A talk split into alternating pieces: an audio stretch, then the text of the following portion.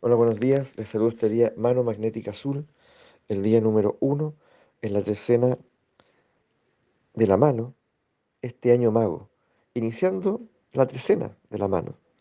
Por lo tanto, a partir de hoy, 13 días para poder adentrarnos, explorar, profundizar, eh, por ejemplo, en la maestría del hacer, en el buen hacer. ¿Pero qué es un buen hacer? ¿Qué, lo, qué lo define? Entonces hay un mal hacer. Tal vez no son las palabras adecuadas, ni bueno ni malo, pero uno podría hablar de, de un hacer, eh, un, un hacer atento, un hacer refinado, y un, un hacer que tiende a la mediocridad. El asunto es que cuando uno lo mira desde una perspectiva energética, ahí uno le toma eh, tal vez, eh, uno empieza a ver que esto es relevante, que, es decisivo, porque esa mediocridad, ¿ya? que es el resultado de, de un hacer descuidado, por ejemplo, o desatento, eh, me debilita energéticamente, me perturba energéticamente, incluso evidentemente anímicamente. ¿ya? Esta silla que, está, que me tiene tan aburrido, este piso que cruje, esta llave que gotea,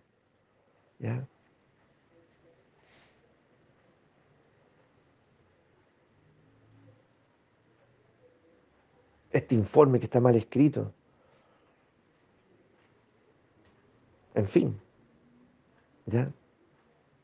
Entonces yo, yo me perturba, me perturba finalmente lo mediocre. Sigue funcionando, de alguna manera sigue prestando servicio, es funcional, pero, pero me perturba.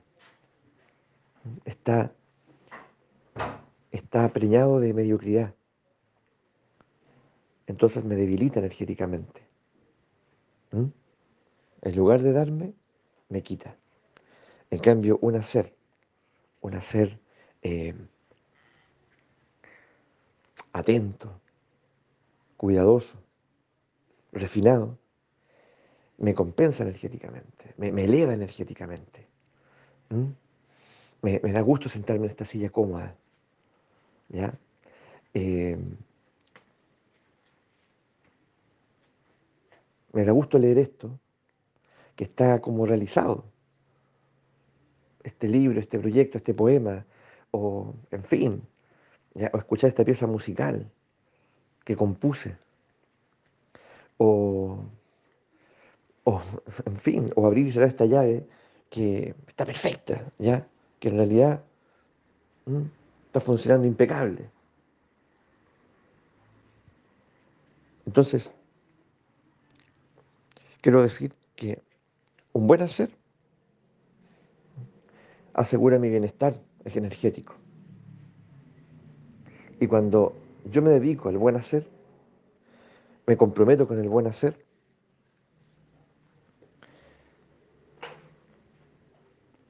eso que está, eso que quedó bien hecho, me va siempre a compensar energéticamente. ¿Ya?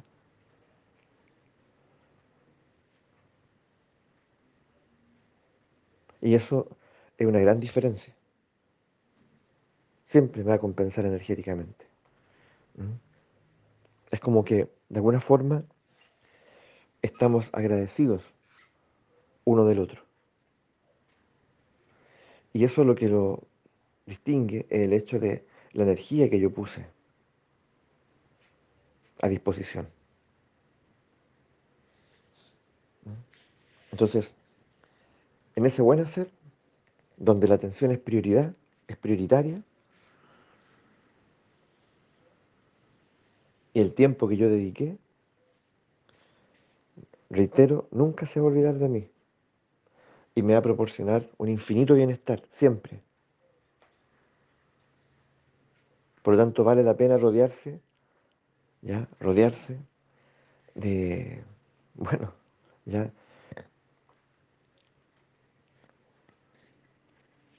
de ese refinamiento del hacer. Y no solamente respecto a lo que yo he sido capaz de, de- de- realizar, ¿cierto? Sino también eh, del buen hacer que otras personas han en su momento confeccionado. Entonces, vale la pena que, que uno no se llene de cosas industrializadas. Pensando en esta, desde esta perspectiva. Ya, tal vez bueno que a veces uno le pida a un carpintero, a un carpintero de los que aún existen, ¿cierto? Que te arregle los muebles, que te haga una silla, una mesa, algo que, que es para tu casa, que tú diseñaste o lo, o lo que creaste con él. ¿m?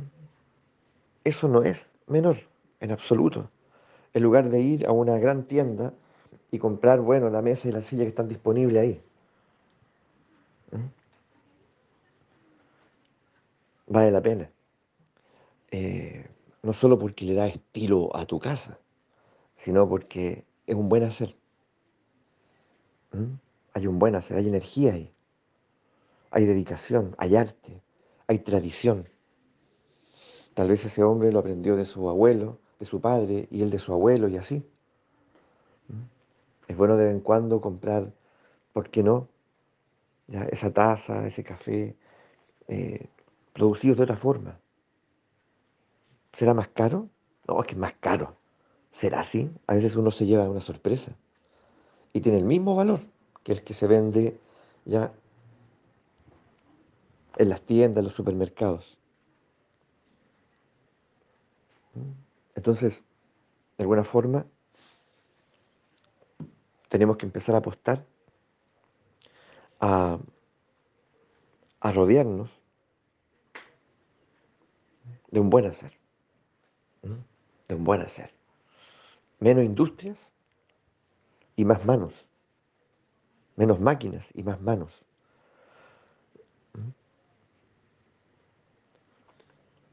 Porque las manos, evidentemente, ya eh, no son simplemente eh,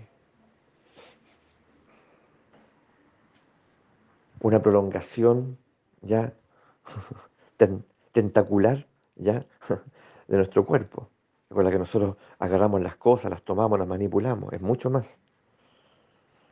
¿m? Si ustedes las viesen desde otra perspectiva, se van a dar cuenta de que las manos son una delicadeza, son una alta tecnología.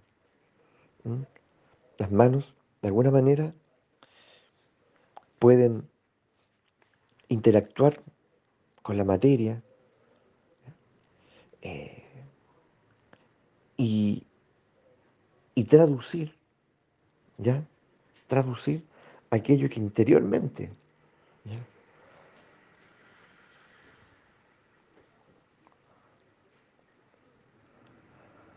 se está intencionando. Ese deseo, ese anhelo, ese sueño, esa, esa imagen. ¿Cómo es posible eso? Que eso que está tan adentro, ¿ya? Y tan adentro, ¿ya? Y que no tiene forma, de pronto, a través de nuestro cuerpo, nuestras manos en especial, eh, comienza a adquirir una fisonomía, un rostro, una forma.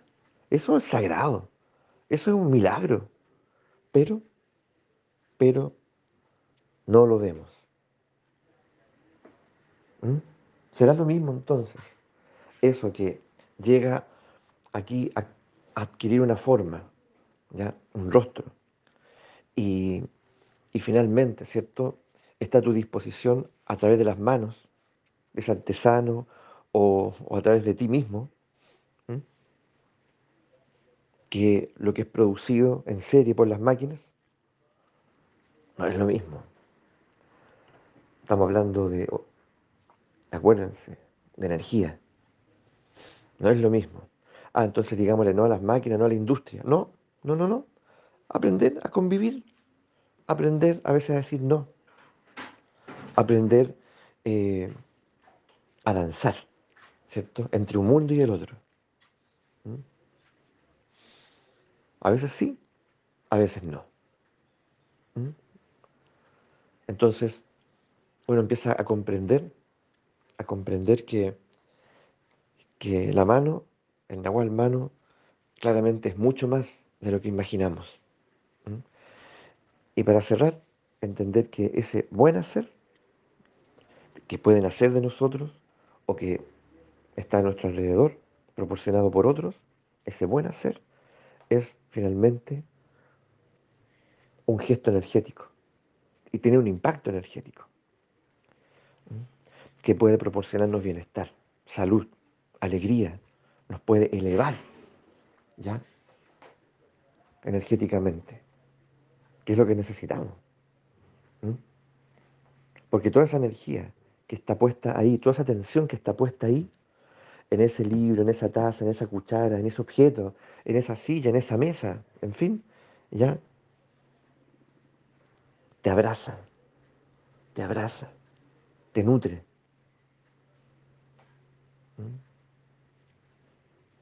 En cambio, lo mediocre, lo mediocre, tiene muy poca energía, muy poca energía. ¿ya? Entonces,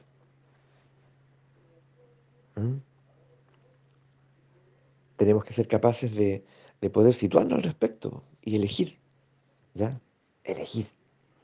¿Por qué yo habría de comer naranjas desabridas siempre, sin jugo casi, en lugar de poder comer naranjas dulces, sabrosas, ya llenas de jugo, nutritivo? ¿Por qué? ¿Ah? ¿A me, a me estoy acostumbrando sin darme cuenta y naturalizándolo? ¿Ya? Entonces, reflexionemos, tomemos nuestras decisiones y, y comprendamos que efectivamente esto es un mundo energético. ¿ya? Y, y no todo el hacer, no todo el hacer, ya, no todos esos haceres ya dan lo mismo.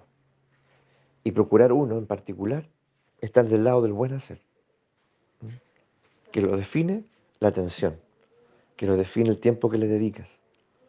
¿ya? Y no olvidarte, eso, eso, una vez consumado,